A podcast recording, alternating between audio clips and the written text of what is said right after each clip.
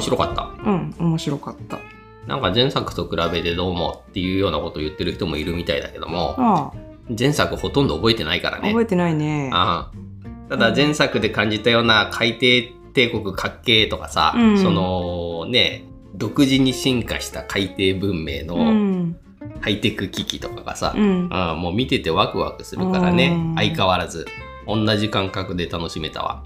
で、はい今回はうん。失われた王国のロストテクノロジーでうん。古代のメカが出てくるじゃん。うん。これが明らかにアトランティスのとはデザインが違ってて、うん。こうレバーガッチョンガッチョンとかさ、うん。ダリン回したりとか、うん。赤いランプがベカベカうん。光って、うん。基本古臭くてダサいんだよね、それがたまらん、昔のコンピューターみたいなリールが2つあるみたいなやつとかあったもんね。だけども、もう科学技術のレベルとしては同じなんだよね、うん。うんあくまで違う発展の仕方をしたうん。ダサマシンと、うん。うん。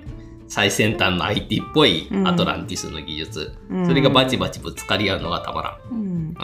あとワールドで言えば砂漠の国なんかも今回出てきて、うん。なんかそれぞれに面白かったよ。そう砂漠の国。あれ魚人国って言ってたよね。魚人なのに砂漠なのかね。砂漠の国のう魚人のなんか自治区なの？あれ。なんかなんとかってあの結構いっぱい書いてあって、ね。パッと見ちょっとよく分かんなかったんだけど、そうね。あそこにいるのは魚人ではないのか囚なわれの人が魚人なのかな？いやオウムが魚人国に囚われてたはずなんだけどあ、そうなの？うん、実際に砂漠で捕らえてたのが誰なのかとかまあだから前作の経緯を覚えてないからどうなってるかあれなんだけど、うん。あの砂漠の国良かったよね。うん。うん。あの乗り物の生き物、うん。足がいっぱいあるやつ。うん。キモいんだけどさ、うん。とにかく性能が高いじゃないですか、うん。壁登るしさ、うん。口が掘削機みたいになって穴ズバーとか掘るしさ、うん。で乗る時にさ、うん。乗れるのかって言われたら、うん。知るか？なんだこれ？って言ってるのも面白かった、うん。うん。なんか普通にニコニコしながら見てた。ねなんかニコニコしちゃうよね、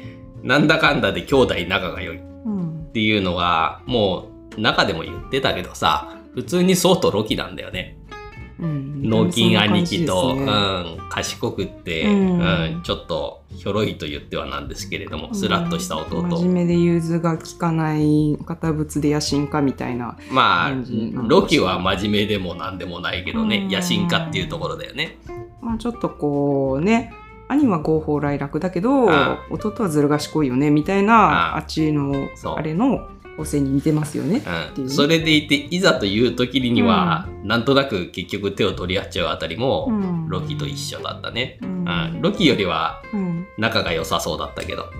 まあなんかロキよりはああのずる賢くなくってあ割と素朴で、ね、言われたがままにゴキブリ食べちゃうんだけど。実際美味しかったんだねっていう、ねえ。あの食べるシーンの時にさ「どこ見てんの?」って目つきで。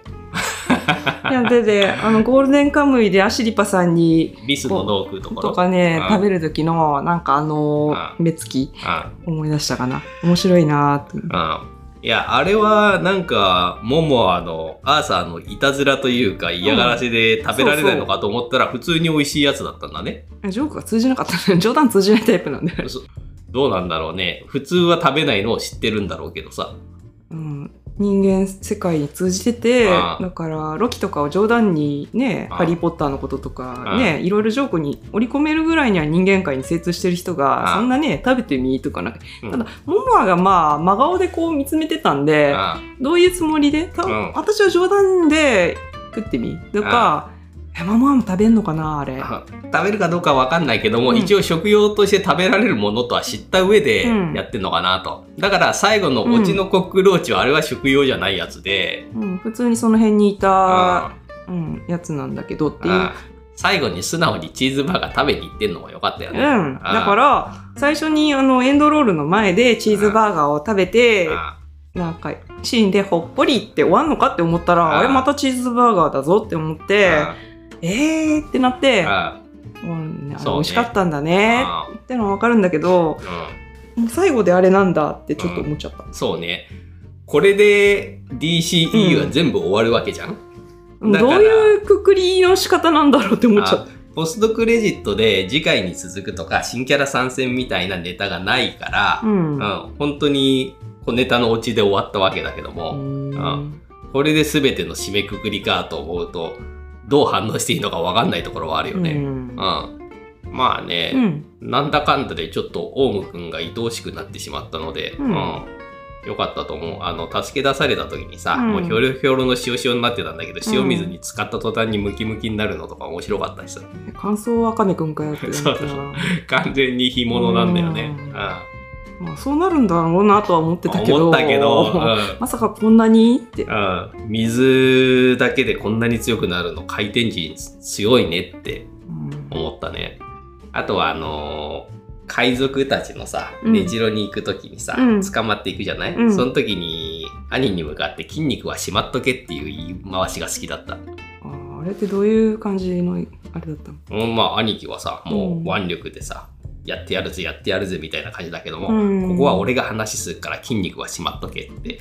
で、その後交渉が決裂した時に、うん。筋肉 OK みたいな感じになって戦わせるの。うん。あはい、どうどうどうどうどうどうどう、OK、GO! みたいな感じになってて、もうあそこでかなりいいコンビだったなと思うんだーよ。で、あの根城のさうん、海底バンドうん。とかさ、うん。戦う時にそのバンドの音楽が流れるところとかさ、うんまあ結構ありがちなんだよね、うん。その環境としてさ、そのうん盛り場のバンドとかがうん。やってるとかさ。う。ん。でも、うん。あのバンドのデザインとかさ、うん。いいんだよね。うん。うん。魚人っていうのはさすがに新しいと思うし。うん。あハンギョドンだったね奴隷商人の人が。うん。あと、バーのマスターはエビだった。エビだったね。この辺もさ、うん。あのーアントマンのさ、うん。まるっきりスター・ウォーズだったバーのシーンとか。も、うん。漁師世界だよね。漁師のさらに向こう行った世界があんな感じだったんだよね。すっごく。そう、思い出すんだけども、海底世界だったらありなんだよ。うん。あやっぱり海賊たちがワッシュワッシュみたいな感じ。ーうん。でも漁師世界であれやられたらなえるじゃん。ね。そうね。その飛躍がね難しいよねそう。漁師世界だとね。そうなんだよ。よ。だからバランス。だから、アントマンの量子世界っていうのは、世界設定として難しすぎたんだよね、きっとね。うんそうかもしんない。あとは、あのー根城のボスの拷問が、うん。魚人だから逆になってるのが面白かったなと思って。シューってやるんだねうん偉その辺についてんの？とは思ったけどね、うん。あと普通に唇の動きで喋るね？とか。うん。まあいいのか、うん。いいよな。うん。あのエビ将軍カニ将軍？うん。もう普通に唇の動きでぺちゃくちゃ喋ってたし。広角をね。広角王の人、うん。あとやっぱアクション良かったね。うん。そのトライデントを使って支えにしてみたいなさ、うん。のはよくやってるし、うん。あと、ジャンプパンチが好きでした。うん。うん。ゴッって殴り飛ばすシーン。うんあとはブラックマンタのビームが強すぎるとかさ。目からビームねああ、その呪われた槍ので、パワードスーツなくても強いとか言ってたけども、うんそれよりも普通にビームが一番強いよなって、ううんん。あのマスクが一番いいよねって思った。うんあまあブラックマンタさんもあ狂った状態に一時はなってたけど、うんそれも溶けてうん。でなめんなよって言って、うん海の底にさらにそこに沈んでいったからあワンチャンって感じなんですかね。まあ続編があればまた出てきたかもだけど、ねもうないからね。うん。まあ、あのそういう余地をあ残したねっていうね。あ前回のブルービートルとさ、うん。DC2 連チャンなわけだけども、うん。やっぱりこっちはうん。金かかってて映像のパワーは凄まじいね。うん。うん。前のもかなりいい感じだったけれども、うん。やっぱりこじんまりとまとまってるっていうのは連続で見ちゃうと感じざるを得ないね。うんやっぱりなんか安定してる感じがするアクアマンの方が。あ荒削りでいろいろ趣味がとかやりたいことが詰まってて面白くはあったねっていうのがブルービートルかな。確かに安心して劇場で全国公開でうんお金が取れますかっていうのを確かに比べるとまあまあ比べちゃうとまあ。ね上映は見送りになっちゃうのかこれと比べるとって。いやだってこのアクアマンでも客がそんなに入ってなかったからねどうなんだろう。まああのお客さん少なめな時間帯ではあるのかもしれないけどね。ああと上映回数が多いからね。っていうのはあるけど、ううん。んオープニングのさ、うん。赤ちゃんをあやすところ、うん。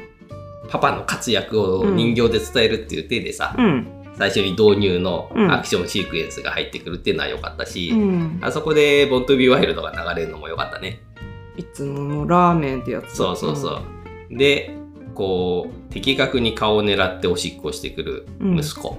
うん。外さない。ああ外さないし、曲げてくるし、でも曲げたのはあれお母さんが水を操る力で曲げてきたよねあ、そうか、メラが曲げ曲げてたのか。横から目を光らせてああのー笑顔、うん赤子の方の笑顔ね。うんゲドウベイビーを思い出しちゃった。まあ外国人のね子供のね赤ちゃんの顔ってあれ見分けつきませんからまあゲドウベイビーだよまあね普通にゲドウベイビー可愛いしね。うん。あでもさ、基本、父ちゃんに預けて、で、アトランティスから戻って顔出して子供の世話をしてるって感じでしょ？だからメラはあんまり地上にはいないんだよね。どういうあれなの？体制として、交代制なのか。あメラさんは基本的にアトランティスであ、うん。重要な決定だけ顔出すって感じなのかな。あでも他にも海賊狩りとかいろいろやってたよね。あとは退屈そうに会議に出てるシーンもあったしね。ね。うん、とかだから、あそこら辺の子育て事情はよくわかんないけれども、うん。あれだよね、あの男も子育てをに参画して、まあ現代っぽい。今時の男性像みたいなのあそうそう、あのいかつい脳筋モモアがそれをやってるのがなかなか良かった。うん。うん、普通に可愛いし自流なんですかねそういうね。自流なんだと思う。いいことじゃない？うん。ね、ワンオペで俺を育ててくれた親父には頭が下がるよみたいなさ。うん。うん。で、まあお父ちゃんもマンタにやられたけれども、うん。あれは結局助かったんだよね。うん。だから、身内が誰も傷つかないで終わったのはうん。良かった。いや、傷つきはしたけど、うん。治って良かったねってのと、父ちゃんが襲われる時に暗闇にマンタの目がブンって光るシーンは、あの、ジェームス・ワンなりのホラー演出なんだけども、ちょっと面白いだろう、あれ。そうなんだ。えあのストレンジ先生の最新作の人だったりする？ジェームズ・ワン。あれジェームズ・ワンってなんだっけ？ジェームス・ワンは、アナベルとかの人？うマリグナントとかね。ーん。ストレンジ先生のは、あれだわ。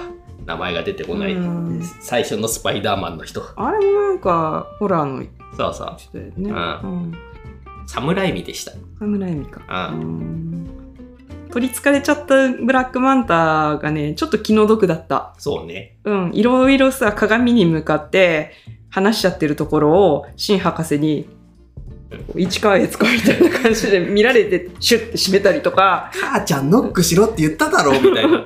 あと「俺のナイフは血に飢えているんだ」って。あそんなセリフ多分も元のねブラックマンタさんだと言わないのにって言わされちゃってかわいそうに。あーでもマンタ、ナイフ使ってるとこはマンタなんじゃないの？そうそうだからマンタさんのナイフなんだろうけどああんなちょっと恥ずかしいセリフを言わされてかわいそうだなーって。ーブラックマンタのデザインが最初見た時はダサっと思ったけどね、うんなんかちょっと、うんかっこよい気がしてきた。まあビ目からビーム出しやすいよねって感じのかあのマスクだもんね。そうね。あと良かったのが、うん。タコポッド。敵の。トポ、あ、敵の方か。あトポも良かった。生のタコ対メカのタコだけどさ、うん。あのタコポッドの万能さがすごいんだよね。うん歩けるし、格闘戦できるし、うんあの、下をギュルギュルギュルって回して水中をね、高速移動できるし、うんしかも空まで飛んじゃうじゃないですか。プロペラみたいに回して。ああ、飛んでたね。そうああのタコポッド的なデザインっていうのはさ、うんあの、多分宇宙戦争とかでさ、うんもうすでにある、使い古されたデザインではあるんだけれどうも、んだけども、かっこよかったし、万能だったし、ううんん、すごいいいなと思った。で、うんトポくんだよね。トポくん、いいキャラだなと思ってるけど、もう一声ね、トポくんが活躍してほしかったのが、伏線として彼は楽器も奏でられるんだって言われてたのが、どこでいあの出て出てきたっけ？なんいや、か、出てないね。うん、言われてたことと、あとなんか、弟くんと、なんか、弟くんのことがトポって言われて、あえ、あのスパイ用のなんとかかんとかのことって言ってたら、で、知ってるみたいだったじゃん。だから開発に関わってたんじゃないの？そうだからなんかそのトポとあの弟くんが面識あってなんかこうね助けてくれるとか何らかのイベントが起こるかなって期待してたんだけどそんなことがなかったのがちょっと残念だった。まあね、ただまあ最後にタツノオトシゴに乗ってきてさ、うん捕まれっていうあの登場の仕方を完全にね、王子様だし、よかったよ。ね、タツノオトシゴに乗るタコなんて初めて見たから可愛かったうん面白かったね。いろんなさあ海のメカが出てくるじゃん。あ G ガンダムみたいで楽しいよね。そうね。G ガンダムだね。う、ん。あとは前作同様に喋ってる時に壁がドコーンって吹っ飛ぶのがうん。好き、多分この後あのシン博士のあ字幕に3点リーダーが入ったそうそう瞬間にそう。うん。あって思って俺も思博士後ろ後ろって思ったらボンってなって、うでも博士めっちゃ丈夫で、んうん。ああなってもなんであれなんか博士ずいぶん丈夫なんだよねそうね。かまあ、あの何？兄弟二人は高いとこが下にドンとしたけども、うん博士はそのまんまつんのめって床にズベってなったから大丈夫だったんだろうね。えーでもめっちゃ爆発食らってたしやけどとかはねもっとひどくってもまあ部屋の中にあったものとかでええ塩梅に遮蔽物になったんでしょうな。あるいはあの槍をさブラックサスマタをガッシーンってしした時って、うん。割と誰でもあの緑色のビリビリの時に現れる映像がさ見られちゃうんだよね。そうなんだよね。うん。それのせいでうん一時的に副作用というか体がちょっと強くなってたとか？どうなんだろうね。わかんないけど、マンタがあーなって、新博士があーなって。なってて、最後にオウムがああーってなって。あー、またやるんかってなったのはちょっと面白かっセキュリティというか誰でも割とできるし、た。あと体制とか関係ないんだとかうん。思ったしあとねなんでこれビリビリで強化された新博士が強化されたのかなって思ったのは、あのーモモアのあのアクアマンのさ王のさすまたがあるじゃん、うん。あれを引っこ抜いてアクアマンほれっつってポンって投げるじゃん。あそんなこと普通の人間に可能なのかって重そうじゃない？あれ。どうなんだろうね。軽々とパーンってそうのミョルニルと違って、普通の人でもまあ一応持ってんじゃないの？めっちゃ軽いのかなああれ。じゃないかな。でさいや、めっちゃ軽いかわかんないけどさ、あと最後にさ、こう、闇のトライデントの後ろにさ、ガッと刺す形でさ、投げるじゃない、うん。あれアンダースローなんだよね。普通、こうやってさ、うん。上からガッて投げるかと思ったらさ、うん。なんか、ポイってさ、うん。野球のトスみたいな感じでさ、うん。投げてて、あれ？ってなった。えじゃあ誰でもめっちゃ軽やかに重い攻撃を繰り繰り出せるっていう性質な？のわかんない。そう、なんかちょっと軽い投げ方だったなと思って。軽いし、うん。あの闇の槍もろってなった。あトンってやってあなんかあっけなく闇の王があ「やったー封印解かれた何年この時を待ってたか」あさあ世界は俺のものやるぞーってあ時の声を上げました。立ち上がりかけたところであ。わーってなって死んじゃったからあ。あっけなってなっ いてや俺はむしろ これで私がうんみたいな喋ってる途中でそれこそ3点リーダーが出てきてコッて死ぬのかなって思ってた、尺的にもねあれなんだけどこれ以上長引け長引かれるとああ。れだなっては思ってたけどあでもさすがにねあっけ僕はあの終わりでよかったかなと思うわ、そのオウムと兄貴のさ、うん。うん、なんでしょうね。兄弟愛じゃないですけれども、うん。お互いに通じ合ったところで、うん。その力で復活を阻止したとうん。いうところでまああれでいいんじゃないかなというふうには思うけどね。うん。まあラストシーンであの闇の王の緑の目の輝きは失われてなかったので、この先も復活しても良いですしっていうような終わり方にはなってたのかな、ん。一応。でまあ過去の封印された時の兄弟の物語と、うんまあ現代のねアトランティス王とその弟の物語で対比となっていてってことでしょ。うんうんまあベタではあるけれどうも、ん、いい分かりやすくってね。うんそう本当に DC ヒーローは分かりやすくっていい分ね。かりやすいね。このぐらいバカの方が安心して楽しめるからいいんだよって、ブルービートルの時も同じこと言ってたけど、ああ本当そうだなって。毎回毎回言わされてしまうね同じことをうね。ん DC はシンプルでいいですよ。あ納金な方が助かる。あうんあと闇の槍がさ、うん。マンタに声かけてさ、お前を待っていたとか言ってたけどさ、あれ見た時にアヌビス神のスタンドを思い出したね。あ、思い出した思い出した。海に沈んじゃってたあいつだーってなって。折れてるしね。うんうんうん。そう誰か俺を拾ってくれって状態で ずっとこの人待ってたんだなーって。そう、ひー、孤独だよーとか言ってたんだよ、一人の時には。うん、ああれだあれってなったよね 私も同じこと思い出した、うん。あれさ最近の異常気象だとかさねコロナってのはさ全部あのオリハルコン燃やしてたせいなんだわ、うんオリハルコンじゃないオリオリオリうん、なんか、お、おなんとか、6文字の、オリハルコンでもなく、うん。オリハルコンじゃないんだけどああの固体メタンみたいなそんな感じの何かあれ、そうね。あの、世界を滅ぼす手段っていうのが異常気象っていうのはちょっと現代的な気もするね。でも意味わかんなかったのあが、あこれ以上地球を熱し続けるとうん。気候がメルトダウンしちゃうわってうん。言ってて、んどういう意味ってちょっとなったかな？わかんないけど。なんかまあ、あれだ、ち人の住めない温度以上になって地上が滅ぶってことなのかな？あまあ、で。いろいろね、普通にこの南極のさ、氷山が崩れ落ちる映像とかあったし、ね。うん、いろんな異常があるって、まあ2023年が世界的にめちゃめちゃ暑い年だったっていうところもあって、ちょっとリアルに感じれたかもしれない。うん、あなるほど。最近のねうん。あの異常気象っていうか病気とかここ数年のあれはこのせいだったんだ。うん、で、アトランティスの評議会が、うん。ほら疫病が流行っててそれは地上の汚染によるものだみたいな話もあるし、だからアクアマンは割とエコソルジャー的な扱いなんだよねそう考えると。あと最後に気になったのが、うん。赤子がうん、おくるみ1枚で南極にいるのあ寒それそうれそだなって。それそれ早くくるんであげて。っうんてそんなあの頭ねうあの丸出しでね寒い寒いってまつげとか凍っちゃうやめてってなった。んただ彼もそのアトランティスの血を引いてて能力も受け継いでるから、うん。最後オウムがあの海に直接飛び込んでも平気だったみたいに、うん平気なのかもね、あ体がそれなりに丈夫なのか。うん、アトランティスパワー。彼はハーフじゃないよね。クォーターでうん。4分の3がアトランティス人だもんね、うんそうだね。うん。だから結構強いのかも。うんそうかもしんない。であの子のね何？海中生物と喋れるっていう能力は、うん。まあほぼ使われなかったね。パパ助けてだけに使われたね、そうだね。